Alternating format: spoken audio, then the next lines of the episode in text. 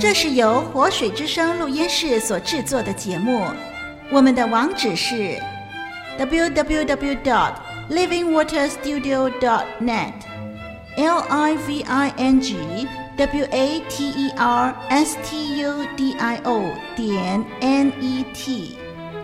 欢迎上网收听更多精彩的节目，令生命加倍精彩。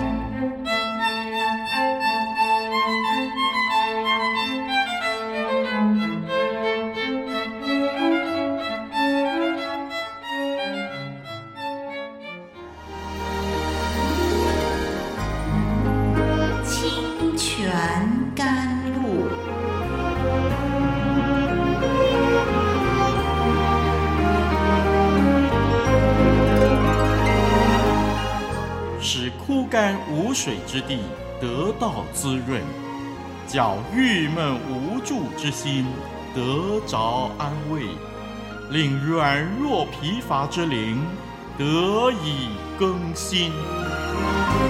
欢迎同来之曲《清泉甘露》。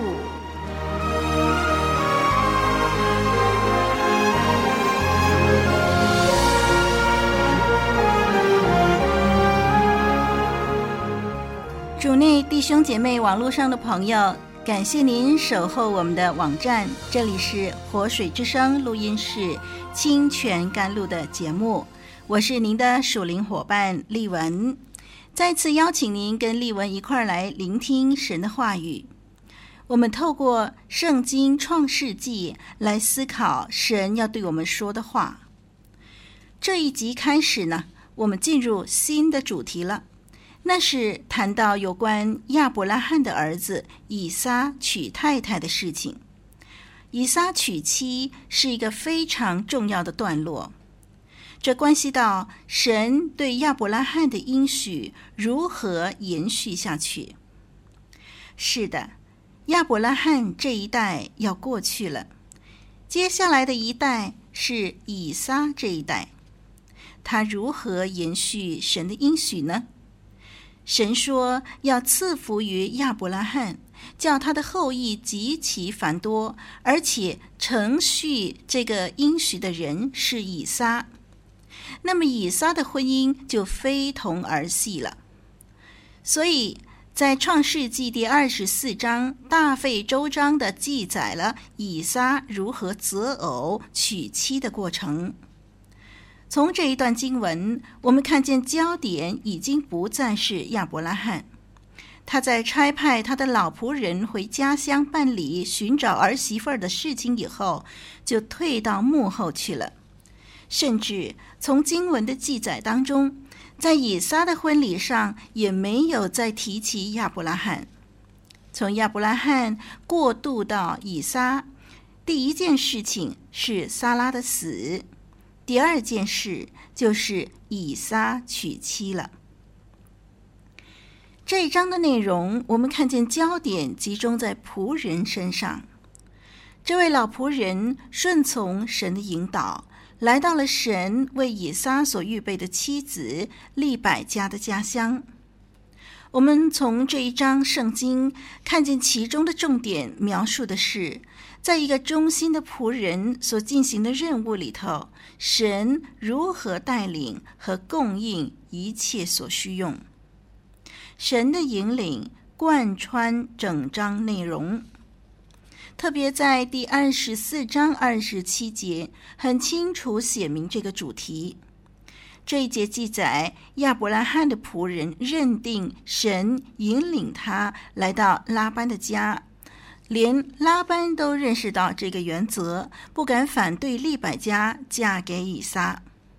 我们看见这段事件记载的手法呢，神似乎一直没有出面，但是其实神有很明显的呃引导整个的局面。的确，神隐藏在事件的背后。透过对他有信心的人所付出的行动，在不同环境当中彰显他的主权。在这件事情上，信心扮演着重要的角色。透过个人的祷告，相信神在环境上的引领，忠心尽责的等候神的信实的彰显。这段的经文很长，我们先读第一节到第九节。请我们翻开圣经，读创世纪二十四章第一到第九节。亚伯拉罕年纪老迈，向来在一切事上，耶和华都赐福给他。亚伯拉罕对管理他全业最老的仆人说：“请你把手放在我大腿底下。”我要叫你指着耶和华天地的主起誓，不要为我儿子娶这迦南地中的女子为妻。你要往我本地本族去，为我的儿子以撒娶一个妻子。仆人对他说：“倘若女子不肯跟我到这地方来，我必须将你的儿子带回你原出之地吗？”亚伯拉罕对他说：“你要谨慎。”不要带我的儿子回那里去。耶和华天上的主曾带领我离开富家和本族的地，对我说话，向我起誓说：“我要将这地赐给你的后裔。他必差遣使者在你面前，你就可以从那里为我儿子娶一个妻子。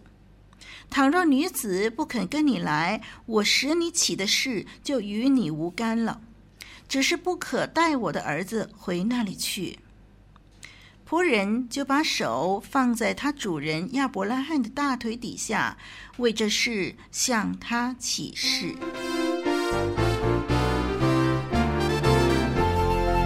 亚伯拉罕生平，信心之父教宗，无所保留，全然献上。艰辛倚靠，一生顺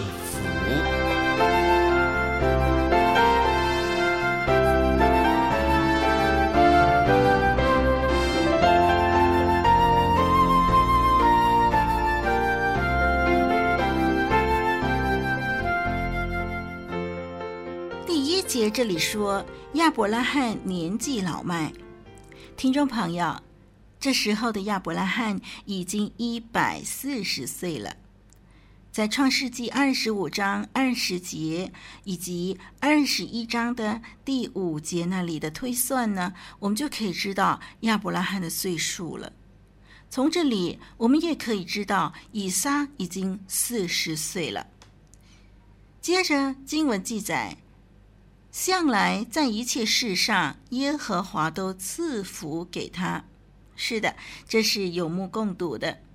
在这里，圣经再次的强调，神赐福给亚伯拉罕。第二节到第三节上半节，这里说，亚伯拉罕对管理他全业最老的仆人说：“请你把手放在我大腿底下，我要叫你指着耶和华天地的主起誓。”嗯。由于亚伯拉罕觉得呢，他自己已经老迈，儿子也已经成年，他自己不知道还能活多久，所以总要先为儿子安排婚事，以便神的应许继续延续下去。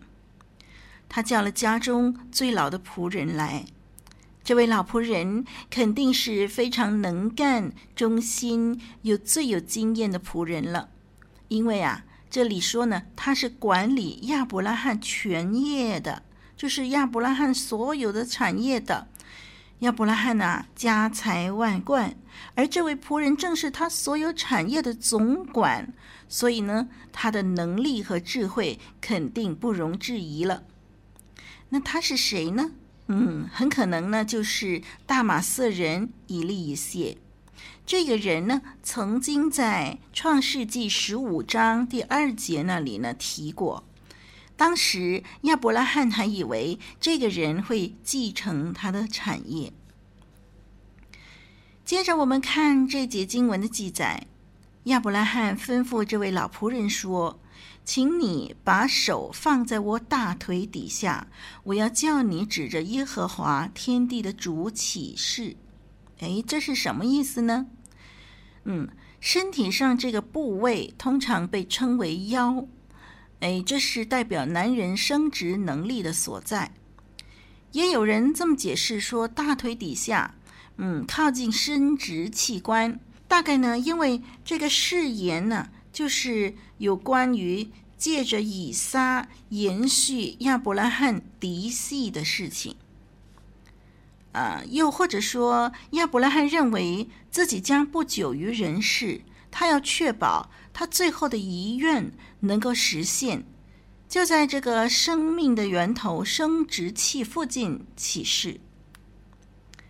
那么这里这一段经文说：“天地的主啊，耶和华天地的主”，这个名称是非常崇高的称呼。亚伯拉罕将差派仆人往远方开始一个冒险的旅途。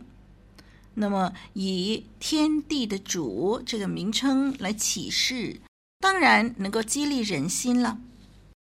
我们看第三节下半节到第四节。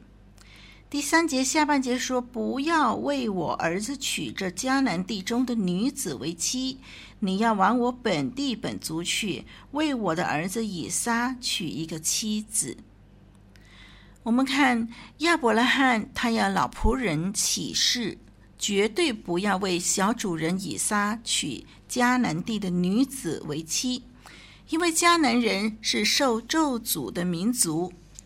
亚伯拉罕深深的知道，这个民族将要被神所灭，因为从神多次对他重申应许的时候，提到这个地，也就是迦南地呢，要成为亚伯拉罕的产业，其上的居民迦南人在适当的时候将要被审判，加上他呢住在这个地方已经是几十年了，也已经清楚知道迦南人的败坏邪恶。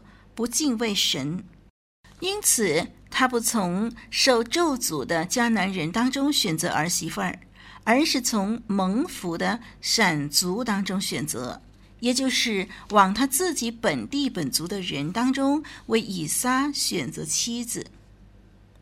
亚伯拉罕的本地本族就是米索波大米了。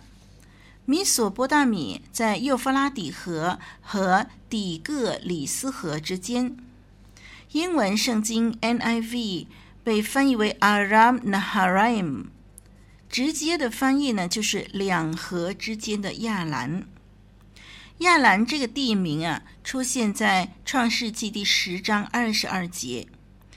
我们看到《创世纪》十章二十二节呢，有这个名字。这个名字呢，那个时候啊，是挪亚的儿子闪所生的后裔。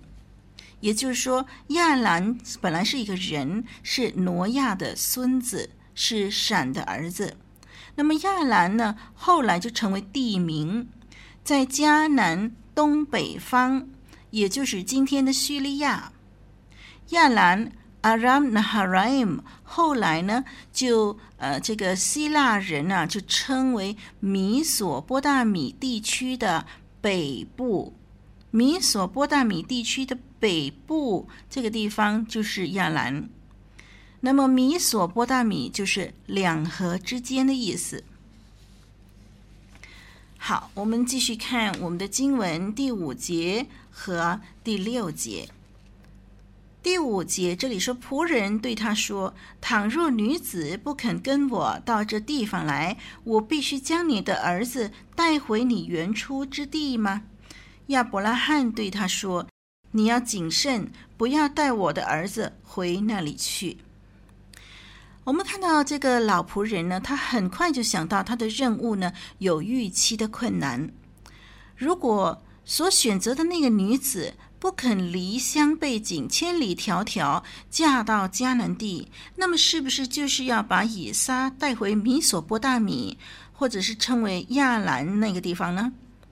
哎，老仆人提出这个问题的时候，亚伯拉罕呢就很坚决、很明确地回答说：“不要带以撒回去。”为什么呢？为什么不可以呢？原因就在第七节。我们看第七、第八节。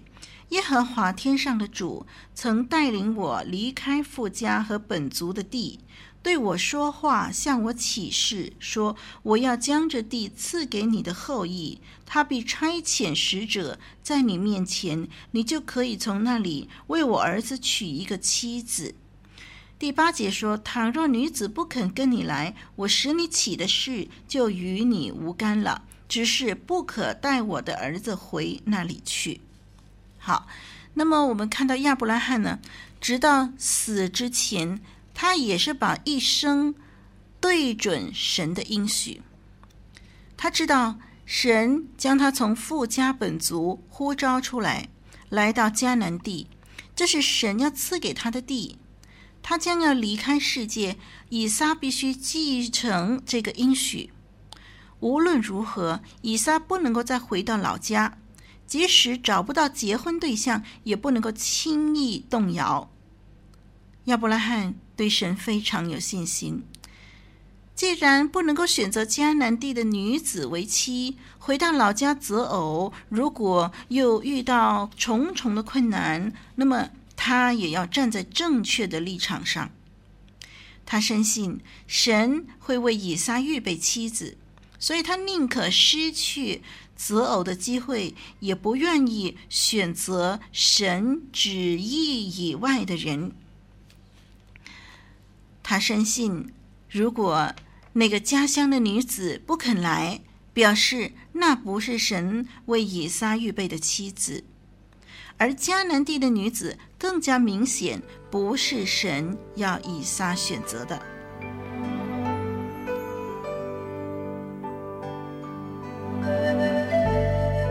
深切默想，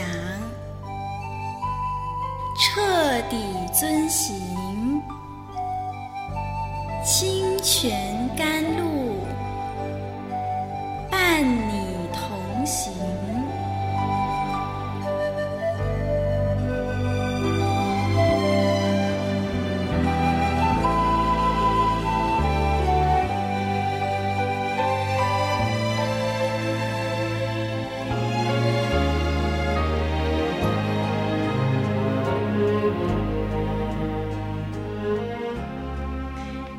朋友，我们选择对象也应该有亚伯拉罕的信心。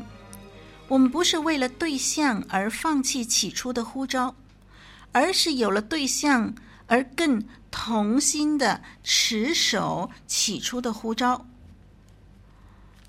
想想看吧，神为亚当预备了夏娃，即使当时没有别的人类，神都有办法为亚当预备配偶。神为以撒预备了利百加，即使两个人相隔千山万水，神都能够撮合。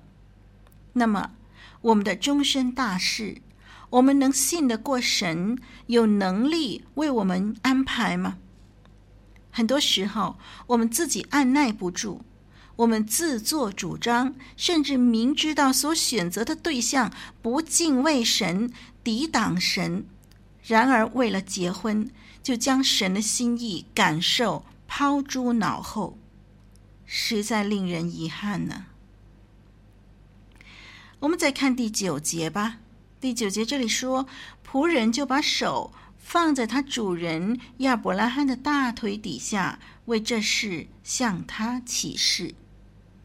我们看到老仆人顾虑女子如果不愿意和他回到迦南。那么这个张力啊，贯穿整个事件，直到结尾。亚伯拉罕认定神的使者会先去，所以老仆人的这个犹豫不决，首次获得化解。